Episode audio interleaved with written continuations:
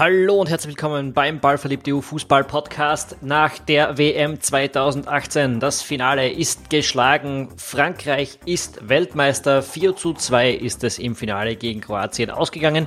Mein Name ist Tom Schaffer und gemeinsam mit meinem lieben Kollegen Philipp Eitzinger, hallo Philipp. Hallo Tom. Werden wir jetzt natürlich über dieses äh, Spiel und ein bisschen über das Turnier im Gesamten äh, ja, sprechen. Vorher ein, ein, kurzer Hinweis. Wir stehen bei unserer Community-Finanzierung, die wir jetzt ziemlich genau vor einem Monat gestartet haben, bei 64 Unterstützern und wir haben circa 50 Prozent der Summe erreicht, mit der es möglich ist, dass Ballverliebt weitermachen kann. Äh, als kleines Danke für die Unterstützung haben wir auch diesen Podcast wieder ein bisschen schneller für unseren Fanclub freigeschaltet. Vielen, vielen Dank für eure Unterstützung. Aber wir sind noch nicht ganz am Ziel. Wir haben uns auch intern so das Ziel gesetzt, dass wir am Ende der WM bei 75 Unterstützern stehen wollen, also auf halbem Weg zu dem gesamten äh, Betrag, den wir dann auch brauchen. Äh, also das heißt, wir brauchen jetzt noch elf Leute. Und wenn ihr uns dabei helfen wollt, dass wir das schaffen und weiter Ballverliebt.eu hören wollt, dann, dann geht ihr jetzt auf ballverliebt.eu und werdet einfach auch ein Unterstützer. Wir brauchen elf Helden, die uns ein Getränk im Monat spendieren quasi. Ähm, ja, geht auf ballverliebt.eu und werdet Teil dieser wunderbaren Geschichte.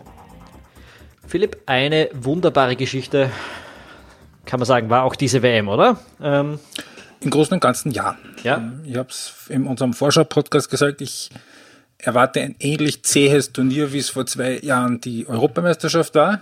Ähm, das war es definitiv nicht.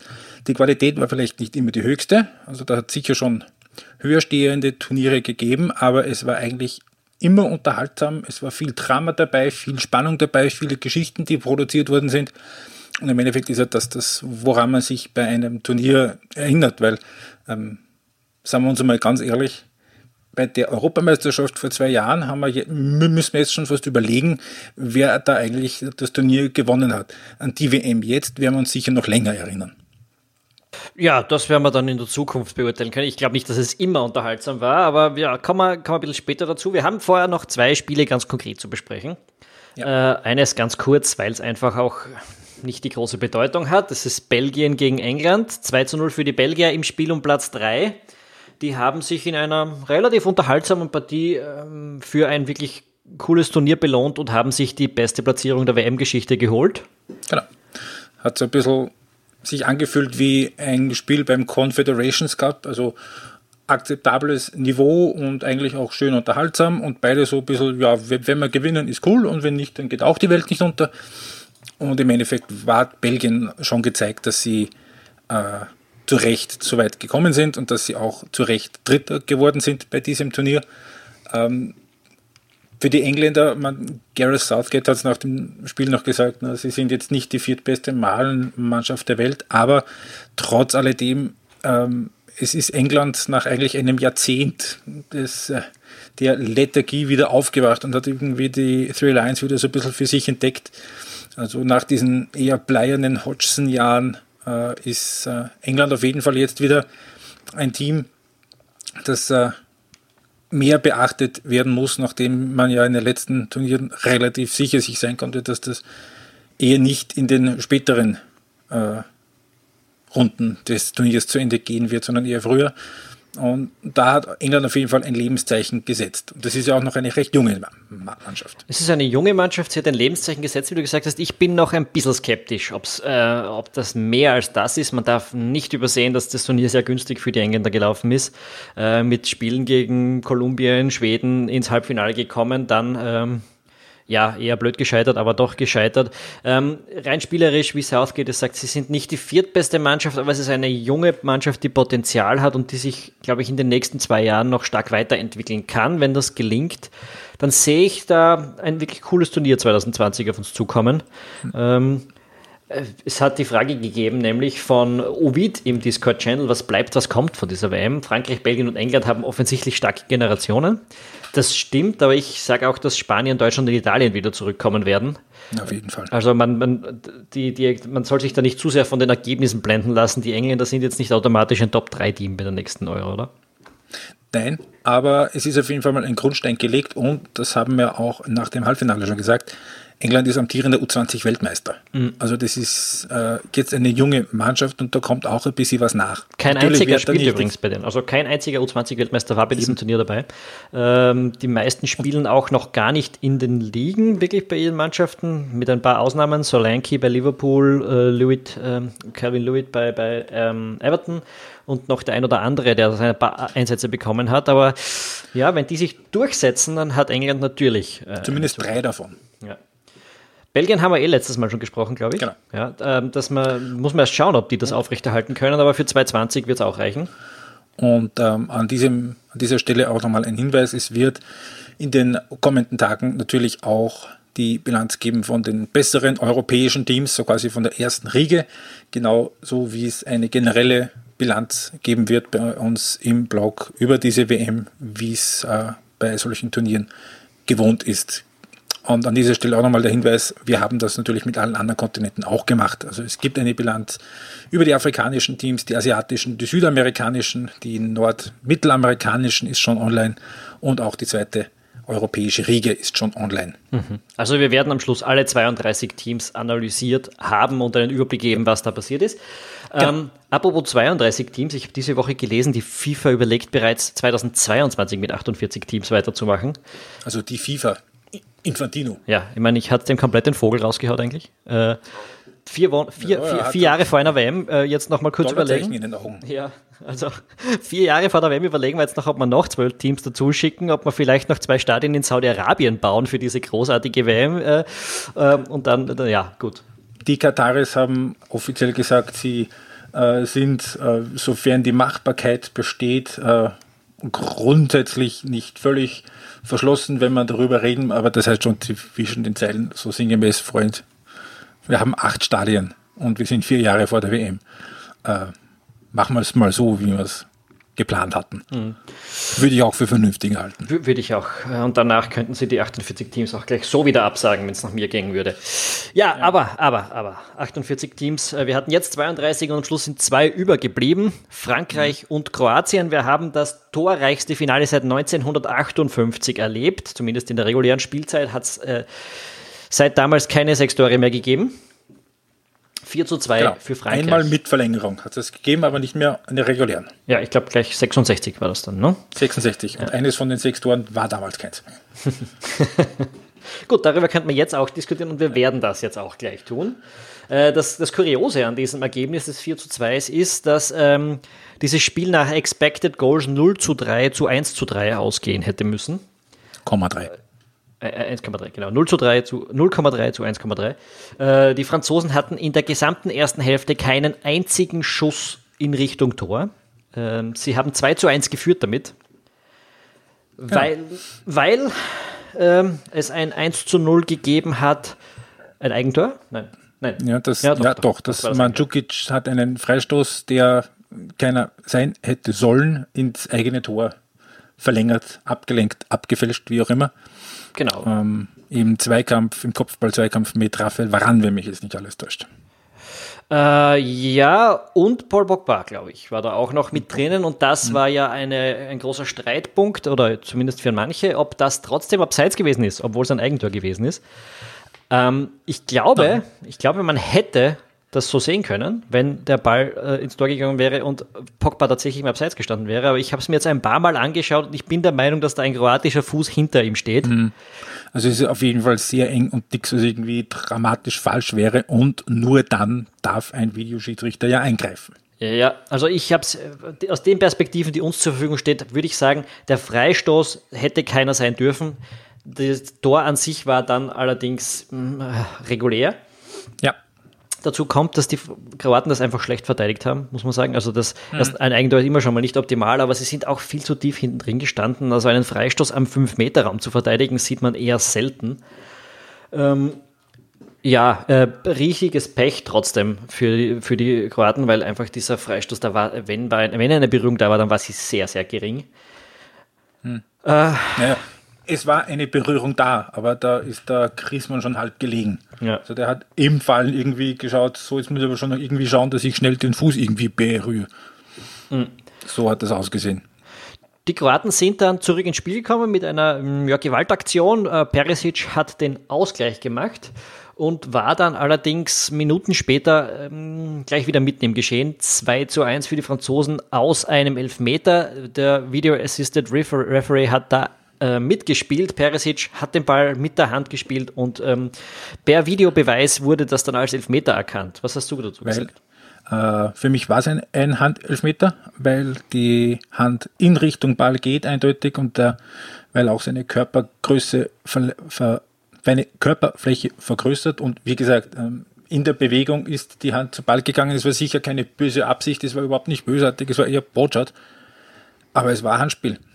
Ich bin auch völlig der Meinung, also mir ist ein Rätsel, wie sich da Leute dermaßen darüber echauffieren können, dass es gepfiffen wurde und dass es gegeben wurde. Ich meine, man hätte vielleicht mit drei zugedrückten Augen sagen können, keine Absicht und so, aber, aber in Wahrheit ist es ein relativ deutlicher Elfmeter für mich gewesen, vor allem auch, weil dieser Ball nicht überraschend kommt.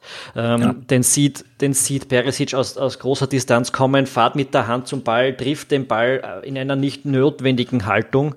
Ähm, kann man geben. Ich habe zu diesem Zeitpunkt wirklich schon stark auf die Kroaten gehalten, weil mir die Franzosen mit diesem Spiel, das sie gezeigt haben, wirklich wieder auf die Eier gegangen sind. Also wir haben das im Laufe des Turniers öfters gesagt, aber ich habe trotzdem keinen Weg drum herum gesehen, dass man diesen Elfmeter gibt. Ähm, mhm. Ja. Also die Franzosen haben gespielt, was sie im Turnier eigentlich immer spielen. Ja, den so gleichen Schuh. Gr grundsätzlich mal warten und wenn es mal notwendig ist, dann geben wir mal fünf Minuten Gas.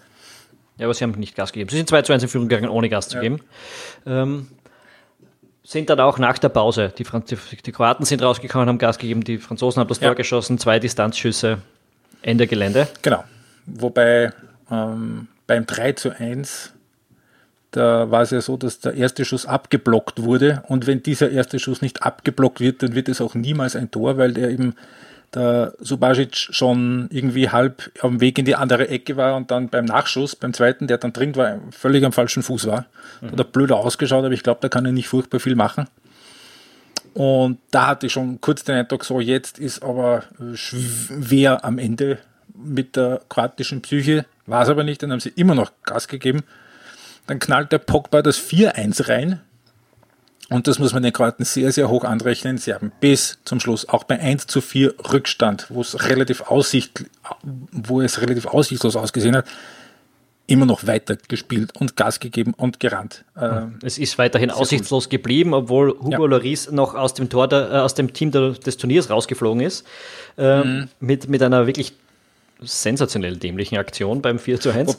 Wobei es aber auch äh, sehr, sehr stark war und Weltklasse. Wieder Mandzukic, der genau in der richtigen Zehntelsekunde den Fuß genau in, in, in die ähm, vermeintliche klärende Bahn des Balles äh, reinhält. Also das Mag sein, aber, aber Loris kann den Ball. Na, ja, natürlich, den Ball, den darf er nicht so machen. Den kann er überall hinschießen und, und alles damit machen, nur das nicht. Also es gibt überhaupt keinen Sinn, dass er das tut. Äh, und das ist wirklich bis zu dem Zeitpunkt, hätte ich ihn als meinen Torhüter des Turniers gehabt und dann habe ich mir gedacht, das ist eigentlich zu viel, weil für mich der Thibaut Courtois sich dann weil er einfach nicht so weit hinten war, dass das durchgehen kann. Jordan Pickford. Äh, Pickford, so. auch, auch ein sehr starkes Turnier, auch ein sehr starkes Turnier. Aber, generell, aber, Entschuldigung, ja? generell sehr viele sehr gute bis sehr solide Torhüter, bis auf einzelne Fehlgriffe. Der einzige, der mir jetzt wirklich akut einfällt, ist der von Muslera im Viertelfinale. Ähm, Hat es eigentlich kaum äh, Torhüter gegeben, wo man sich fragt, warum genau ist der Nationaltorhüter. Sehr solide alles absolut solide. Ja. Jetzt nicht viele herausragende Leistungen, eben außer Loris und Courtois zwischendurch. Aber, aber auf jeden Fall, und auch Pickford, ja, stimmt. Äh, super Sitch bei den Elfmetern, darf man auch nicht vergessen. Mhm. Ähm, aber äh, ja, super solide. Ähm, keine, keine Neuerfindung des Torhüterspiels, glaube ich, aber, aber das, was man machen kann, haben zumindest die, die am Schluss übrig geblieben sind, alle sehr gut gemacht. Mhm. Ja.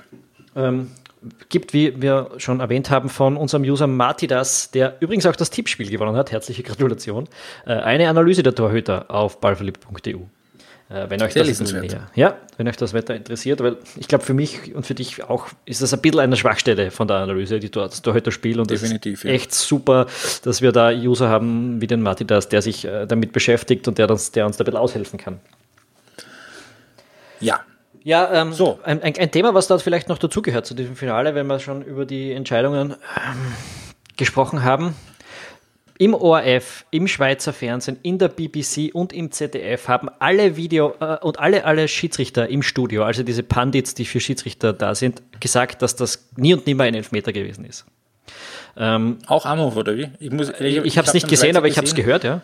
Ich habe es am Schweizer geschaut, aber wir hatten Gäste. Ich habe jetzt nicht auf jedes Detail geachtet, was da gesagt wurde, ehrlich ja, Mir wurde auf Twitter so gesagt, ich meine, ich habe selbst das Spiel auf der BBC äh, verfolgt, dort hat es keinen Schiedsrichter-Experten gegeben, aber die Pandits insgesamt haben gesagt, äh, nie und nimmer Elfer, bin ich nicht derselben Meinung. Äh, und, und alle anderen hat man mir auf Twitter gesagt, im ORF, im Schweizer Fernsehen, im ZDF, äh, alle der Meinung, das kann kein Elfmeter sein und es ist für mich unverständlich, wie man zu dieser Meinung kommen kann. Für mich auch, ja. Ich finde es in, also in, der Hinsicht ein bisschen interessant, dass äh, Pandits, wenn sie Schiedsrichter sind, immer mehr Glauben geschenkt wird, als wenn sie ehemalige Spieler oder Trainer sind. Äh, weil dort gibt es dann doch legitime Kontroversen, aber wehe, du widersprichst zu einem Schiedsrichter-Profi. Ja. Gut, so, und damit ist jetzt Frankreich Weltmeister zum zweiten Mal, zum ersten Mal seit 1998. Ähm, ist das im Ganzen korrekt? Wie werden wir die Franzosen weiterhin sehen? Sind sie jetzt weiterhin das Maß aller Dinge oder haben sie halt nur mal jetzt ein Turnier gewonnen? Ja, nur ein Turnier gewonnen haben sie nicht. Man darf nicht vergessen, sie waren ja auch im EM-Finale. Äh, mhm. Und natürlich, wir haben es vor dem Turnier als Favoriten auf dem Zettel gehabt, weil sie einen Wahnsinnskader haben. Ähm, ich hoffe nur, dass sie irgendwann anfangen, anderen Fußball zu spielen wieder, weil ich brauche kein Maß aller Dinge, das mich dermaßen langweilt. Aber, aber prinzipiell spricht jetzt überhaupt nichts dagegen, dass wir die noch für zwei bis drei Turniere als Mitfavoriten führen. Ja, ja dann möchte ich an der Stelle genau nämlich das betreffend einen kleinen Rückgriff machen, eben auf damals, auf 98, wie sie das erste Mal Weltmeister geworden sind. Da waren sie weit davon entfernt, meilenweit davon entfernt, äh, die beste Mannschaft des Turniers zu sein. Sie haben sich furchtbar durchgewurschtelt durch alle möglichen äh, K.O.-Runden mit Verlängerung, mit Elfmeterschießen, Halbfinale waren sie auch schon hinten, aber sie sind dann Weltmeister ge geworden. Und wie sie mal Weltmeister waren, da ist dann das schöne Spiel gekommen, was sie dann bei der Euro 2000 gezeigt haben. Womöglich so mit dem Hintergedanken, okay, wir sind jetzt Weltmeister. Wir brauchen jetzt irgendwie, wir haben diesen Monkey off our back, weiß nicht, wie, man das schön auf, auf, auf Deutsch sagt. Ähm, das ist eine Last von unseren Schultern gefallen, oder? Genau. diese, ja, ähm, das kann uns jetzt keiner mehr vorhalten, dass wir nicht irgendwie einen Titel gewonnen haben. Jetzt können wir dran gehen, dass wir das Ganze ein bisschen schöner machen. Ich, ich kann es nur hoffen. Ähm, die Frage ist, ob der Jean dafür der richtige Trainer ist. Er wird auf jeden Fall jetzt nicht unbedingt in Frage gestellt werden. Die Frage ist, ob er von sich aus sagt, okay, mehr kann ich nicht machen. Ja. Auf Wiederschauen. Genauso wie es der Emi Jacquet damals gemacht hat. Das ist alles möglich und das ist mit Blick auf das, was äh, jetzt in Deutschland ist, äh, passiert, wo ähm, der Joachim Löw schon ähm, nicht verbandsintern, aber öffentlich in Frage gestellt wird, vielleicht wäre das nicht die schlechteste Variante, weil mehr als Weltmeister geht nicht. Ja, und äh, Frankreich wird gut tun, daran sich zu überlegen, ob man nach dem Weltmeistertitel ebenso weitermacht wie bisher. Das ist bei den letzten zwei, drei Weltmeistern eben schiefgegangen, wie wir schon äh, angesprochen haben im Laufe dieses Turniers. Genau. Ähm, gehen wir kurz noch auf ein paar Fragen von unseren Usern ein. Sehr gerne. Äh, vor allem im Discord-Channel ist da viel gekommen. Der User Galteran hat gefragt, schafft der Videobeweis den Feldschiedsrichter ab? Natürlich nicht. Natürlich nicht. Nicht vor, nicht, nicht in den nächsten Jahren, zumindest, sagen wir es mal so.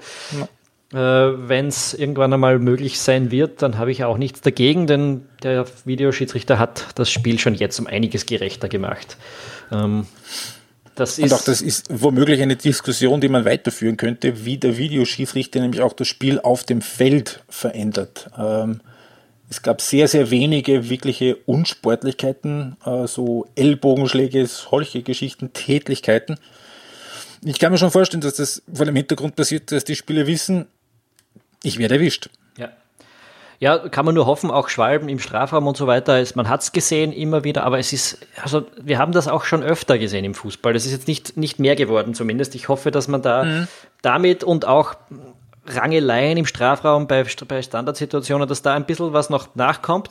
Ähm, eine große Frage ist auch zum Beispiel, wir haben es äh, heute gehabt beim Finale, wenn ein Freistoß kein Freistoß ist, und das alle Welt sieht, wie kann man das auch dem Schiedsrichter noch mitteilen, wie kann man VAR in die Hinsicht weiterentwickeln, aber... Naja, wobei das sind, das sind so Sachen, das sind Feintuning-Sachen. Also sie klar. haben jetzt auch bei der WM sehr bewusst gesagt, äh, wir machen jetzt nur wirklich Elfmeter und Ausschlüsse und krasse Fehlentscheidungen, wie weiß ich nicht, wenn einer drei Meter im Abseits steht oder so, oder wenn ein, äh, ein falscher Spieler irgendwie eine gelbe Karte bekommt, ähm, das sind so Sachen, das müsste man halt einfach nur reinnehmen, wenn man sagt, okay, auch Freistöße irgendwie in Strafraumnähe können überprüft werden.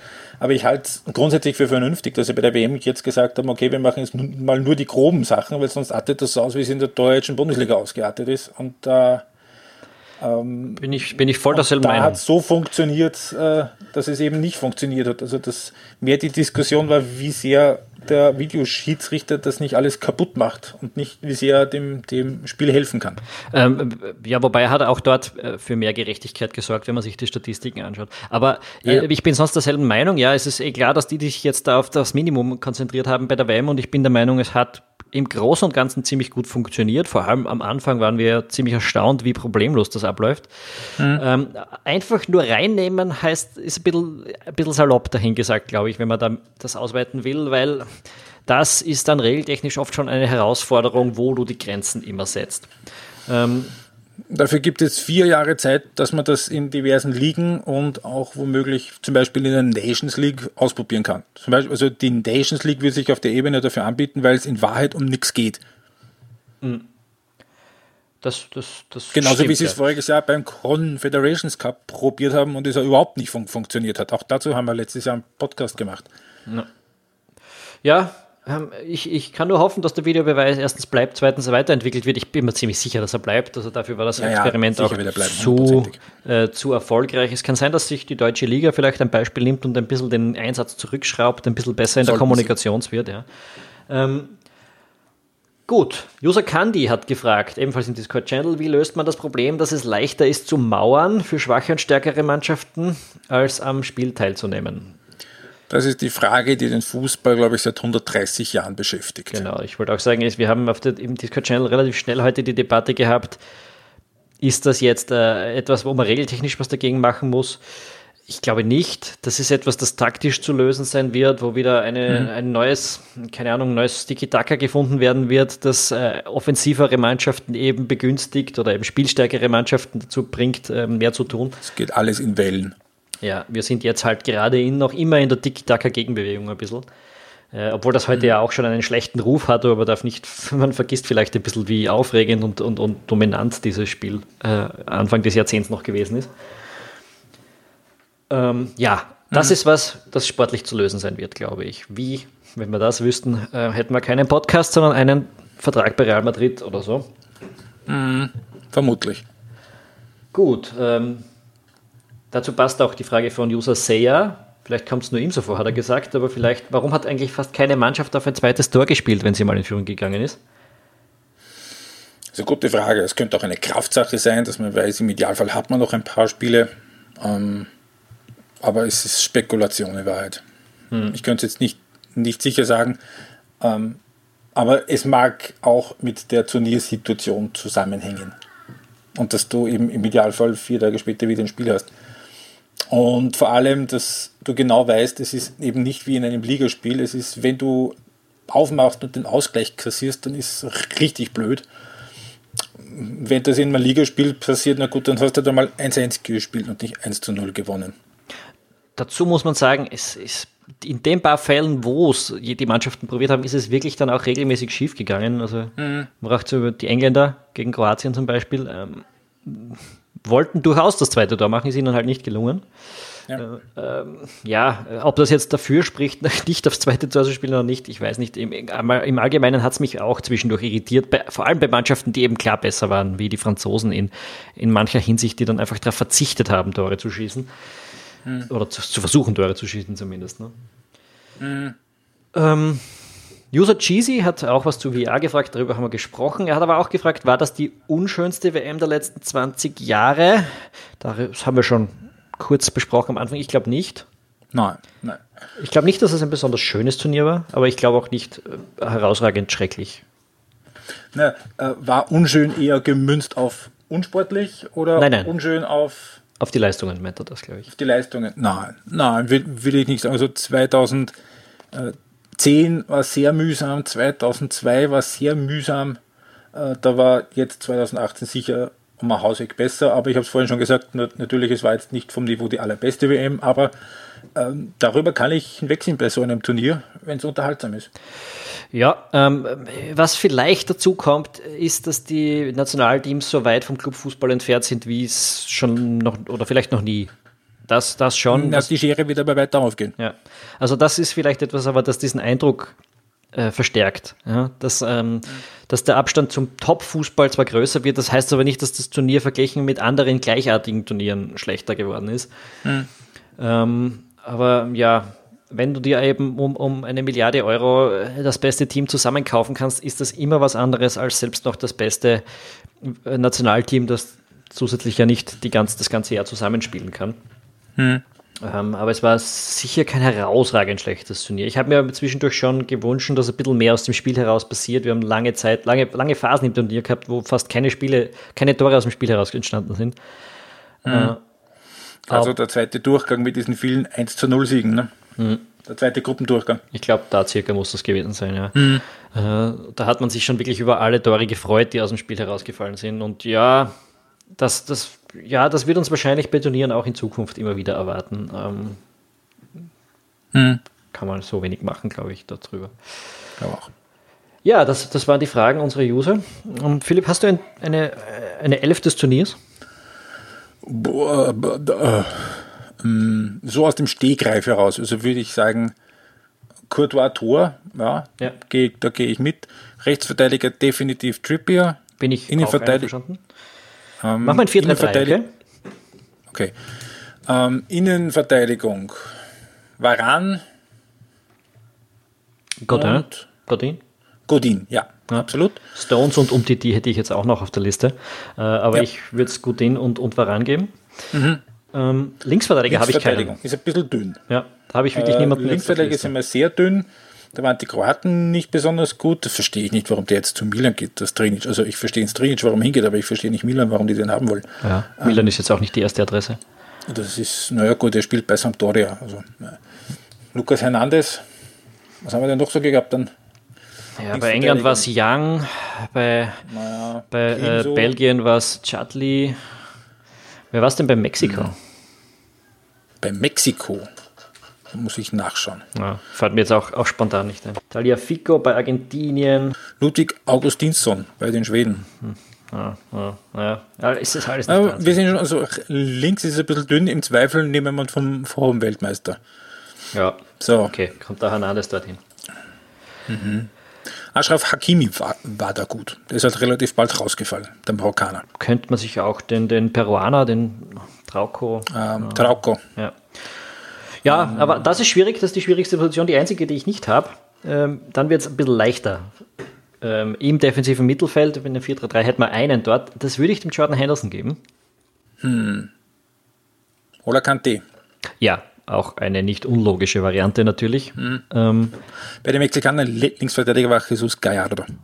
Hm, naja, war auch nicht jetzt ja, wahnsinnig okay. in Erinnerung geblieben. Ähm, ähm, du sagst Kante, ich sag Henderson. Äh, äh Kante, ganz witzig im Finale jetzt, der ist ausgewechselt. früh ausgewechselt worden, weil einfach ständig ja. angepresst. Äh, das, Und früh gelb verwandt. Das auch, ja. Äh, aber das war auffällig, als die Franzosen das Spiel ja im ersten, den ersten 30 Minuten überhaupt nicht vor allem in den Griff bekommen haben, dass, die, dass sie ständig den Ball verloren haben und dass die, dass die Kroaten, glaube ich, wirklich massiv auf Kante losgegangen sind. Mhm. Der ja in der Spielzerstörung im, im Gegenzug starten, damit auch wahrscheinlich der Beste der Welt ist, äh, aber heute schon im Finale einige Probleme gehabt hat. Mhm. Aber ja, kann, man, kann ich damit um, leben, wenn man Kante auch nehmen. Ich, ich gebe es trotzdem mit Henderson. Auf der 8. Also an Modric kommen wir nicht vorbei. Ja, und ich hätte dazu den Coutinho genommen. Coutinho, auch ein Kandidat für mich wäre, wenn, auch wenn es jetzt nicht eher, äh, eher auffällig gut gespielt hätte, aber seine Werte, seine Zahlen sind einfach irre gut. Paul Pogba. Stimmt, ja, ich glaube auch, dass der unter Wert bewertet wurde Sehr. während des Turniers. Äh, der hat in allen Spielen, wenn die Franzosen Chancen rausgespielt haben, war er meistens irgendwie mit dabei. Ähm, Defensiv sehr sicher und nach, und, und, nach vorne einige gute Impulse gesetzt, auch wenn er natürlich ähm, nicht eben, wie gesagt, nicht, off nicht offensichtlich und für jeden sichtbar stark ge gespielt hat. Aber sehr, sehr gutes Turnier von ihm, auf jeden Fall. Auch zwei Tore jetzt im Finale erzielt, kommt dazu. Mhm. Äh, wobei nicht ausschlaggebend. Ja, Pogba kann man machen. Ich, ich, ich würde eher Coutinho reinnehmen. Mhm. Ähm, der ist zwar früh rausgefallen, aber Viertelfinale war es, glaube ich. Dafür kommt, da, da kommt er am wenigsten dafür. Ja, sehe ich auch ähnlich. Mhm. Ähm, ja, und dann bleiben noch drei. Ähm, Zwei Mbappé rechts auf jeden Fall. Mhm. Azar links. Azar links. Per, per, Perisic links kann man auch argumentieren, finde ich. Ja, aber Azar links ist auch, mhm. ist auch ähm, bei den Spielern des Turniers Zweiter geworden, Eden Azar. Ja.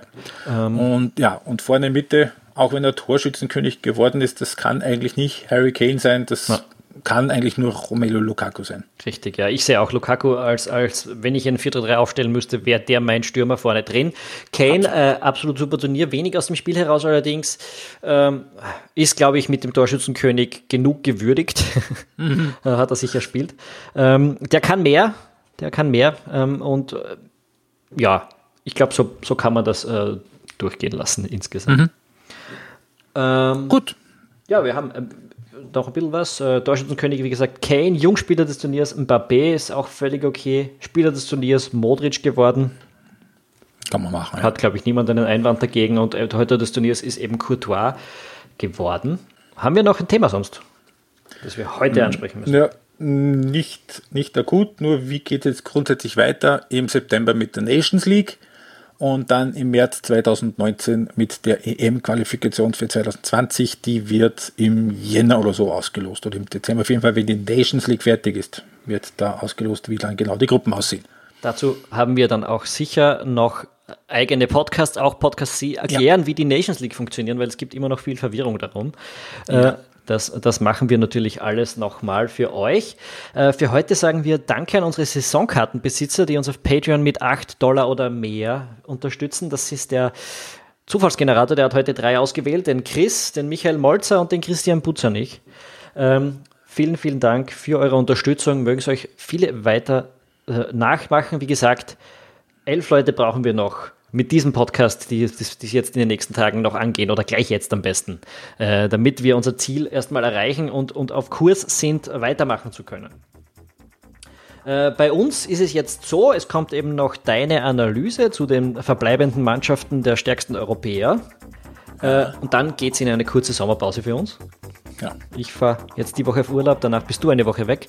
Äh, und dann geht es aber direkt weiter für euch. Wir haben schon einen Gast für eine Saisonbeginns für einen Podcast zum Saisonbeginn äh, eingeladen und er hat uns auch schon zugesagt. Äh, wir sagen jetzt noch nicht, wer es ist, aber es wird sicher wahnsinnig cool. Und dann geht es eh schon los. Österreichische Liga, Europa League, Champions League Qualifikation. Internationale Ligen. Die gehen dann auch bald wieder weiter. Also äh, es wird uns allen nicht langweilig werden und es ist ganz gut, wenn wir jetzt vielleicht mal ein, zwei Wochen durchschnaufen können und uns wieder ein bisschen um unsere Freunde und Freundinnen und Familien kümmern können. Schaut's aus. Vielen Dank für eure Aufmerksamkeit. Vielen Dank, dass ihr dabei gewesen seid. Danke, dass ihr uns unterstützt und danke, dass ihr uns weiterempfehlt und auch auf euren Podcast-Plattformen super bewertet. Bis zum nächsten Mal und schöne zwei Wochen ohne uns. Ciao. Ciao.